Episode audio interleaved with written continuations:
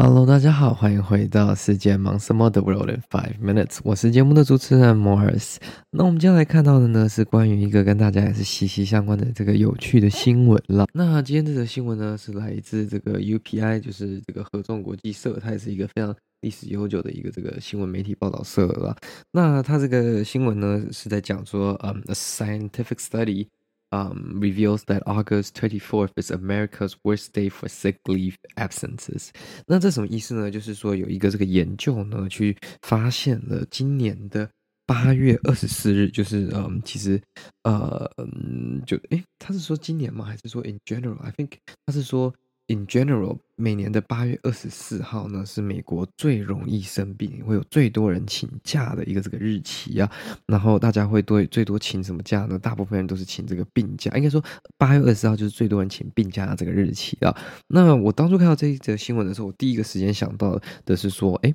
为什么有人会知道？就是说每天有多少人请病假？那因为这个资资料好像并不是任何的政府单位，又或者是说任何的统计机构有办法轻易掌握的。这个比较偏向就是，嗯，各个公司会有各个的这个人资的资料库去做统整跟去做这个分析的。怎么有办法有一个嗯 research 有个 studies 可以把所有资料综合在一起的？我就觉得非常有趣，所以因此呢，我点进来了这篇新闻了。那嗯。我们就直接跳到这个问题的答案好了。那其实这个这个 study 呢，是一个算是这个嗯 HR 管理系统，就是这些人资管理系统的一个厂商，他们去做的数据分析跟报告。因为毕竟他们拥有的这个很多公司都使用他们的产品，所以他们拥有着很多的这个呃 master 或者说 metadata，他们可以了解，就是说，哎，这个公司可能多少人请病假，或者是说嗯整个出勤的情况等等的。那他们可能是把它做匿名化之后，跟资料的这个隐私保保护之后，然后去做一个 aggregation，然后去把它综合起来，然后去做分析跟嗯统计跟分析的。那基本上他们还发现了很多很有趣的事情了。那其实，嗯，这个这个 August twenty four 是一个算是暑期的尾端的一个日期，很多学校其实已经开学了。那很多人都在进进这个日期会请 sick leave。但是其实这个数量呢，更令人惊讶的是，它超过了任何呃，就是这些感冒或者是说流感季节所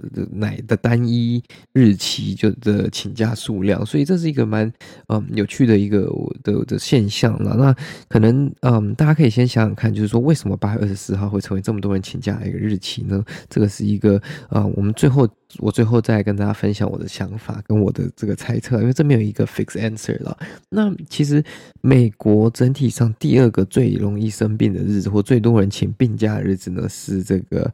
二月十三号。那这个如果熟悉美国的就知道，就是在去年的时候，基本上这就是美国超级杯，嗯，Super Bowl。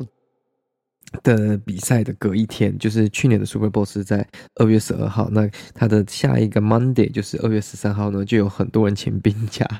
那其实这个夸张到什么呢？就是说。啊，我们所有用他们的这个这个软体的，总共呢，ten percent of the workforce was taking sick leave，就是有超过十 percent 的十趴的这个员工呢，在在二月十四号当天是请病假的，这其实是一个蛮有趣的一件事情的。那为什么更有趣的是什么？因为二月十四号就是 Valentine's Day 嘛，那所以大家是不是嗯想要让它变成一个连假，又或者是说拿这个当做一个借口跟理由？这个就不太了解了。那因为很多人可能是想要把它串成一个三天或四天的 weekend，这样对他们来说就比较嗯轻松简单一点点，可以出去玩啊等等的，那又不用用到自己的这个 PTO，就是叫做 pay time off，有点像是特休的部分。那其实嗯，他们也发现呢，其实二月其实会是每年过去五年当中最容易生病的一个月。然后接下来就是四月跟十二月，就是以整个月份来说了，就是大部分的人都会在这三个月请病假。那嗯，肚子的问题通常是最常发生的。那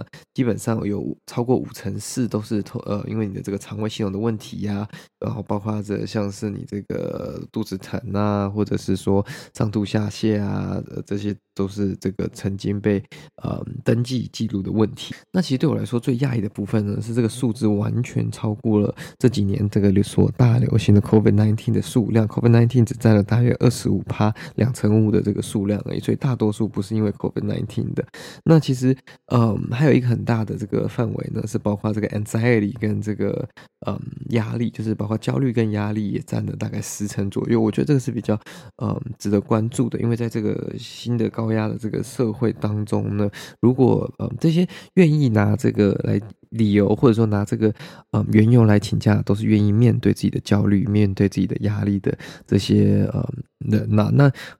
我相信有更多人其实也有可能会有焦虑、恐慌，或者是说很大的压力，但是却不敢用这样的方式或这样的理由去请假，所以这也是蛮嗯，希望在未来的社会当中，更多人能愿意，或者说我们的环境更能去接受大家嗯去。呃，build 大家一起去建筑一个好的心理状态，好的这个压力跟控管的环境，这样子。那其实，嗯，这个这个这个这个这个 HR 管理这个人呃人资管理软体呢，也有一个非常特别的这个 finding。他们有我不知道为什么他们会有这样记录，但是说大部分的这些员工呢都不想要跟呃主管有一个这个非常尴尬的这个电话通话来请假，所以大部分的人都是用这个嗯讯息的方式去做这个。呃，呃，这个叫做什么？有呃，有大概六十 percent 的人都是用这个文字讯息去让老板或者主管知道说他今天不去。那甚至呢，有非常小的一部分的人是完全就直接消失不出现的，哈哈哈，那是蛮有趣的啦。那其实他们说这其实是一个蛮。呃，大的一个问题啦，因为虽然呢有超过二十五趴的这个美国劳工呢，在这个一年当中，在二零二二年当中没有任何一天的请过任何一天病假，但是同时间呢，其实嗯有有超过 ten million 的哦。超过 ten million 的这个的劳工在美国有请超过二十天的病假，所以你想想看，当有二十五 percent 的人是没有在这个呃的这没有在请任何的病假，但是却有嗯大约。我看看十 out of 一百三十五，所以大概有超过大概八九成的这呃不八不是八成啊，八 percent 到 nine percent 的劳工是请超过二十天的病假，所以这个整个是非常不公平的一个情况了。那其实因为病假在每个公司的这个整个状态跟整个制度都不太一样，所以它的这个弹性呢，其实嗯真的因人而异啊。有些公司可能对病假是完全没有不需要任何证明，不需要任何的嗯这个这个 documentation，那你想请就请，公司就会尊重。那这有可能就造成。说员工不想要，嗯，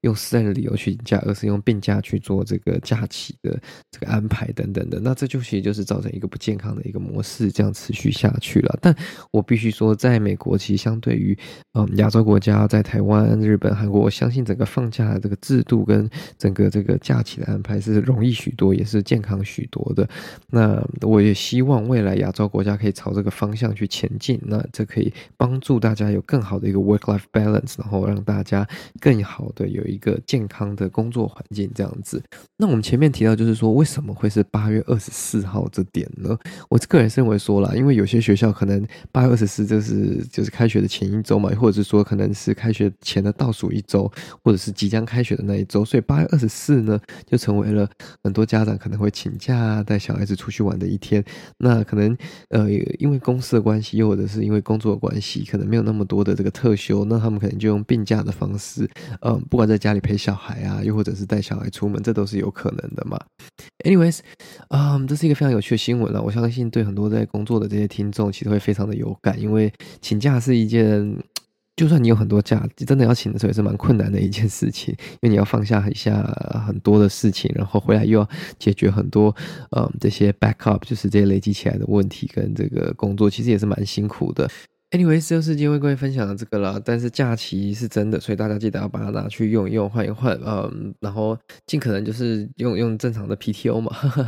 然后不要去 abuse 这个这个生病病假这个系统了，因为有时候真的生病了，反而你就是太常请病假，可能把总共的病假都请光，这也是有可能的。那这是就是危害到自己的权利啦，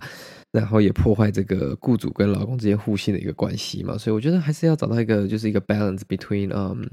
小聪明跟实际的这个运用了。好了，这就是今天为各位分享的这个节目啦。如果你喜欢这个节目的话呢，再将它分享给你的亲朋好友，这对我们来说是非常大的帮助。那我们就下次再见喽，拜拜。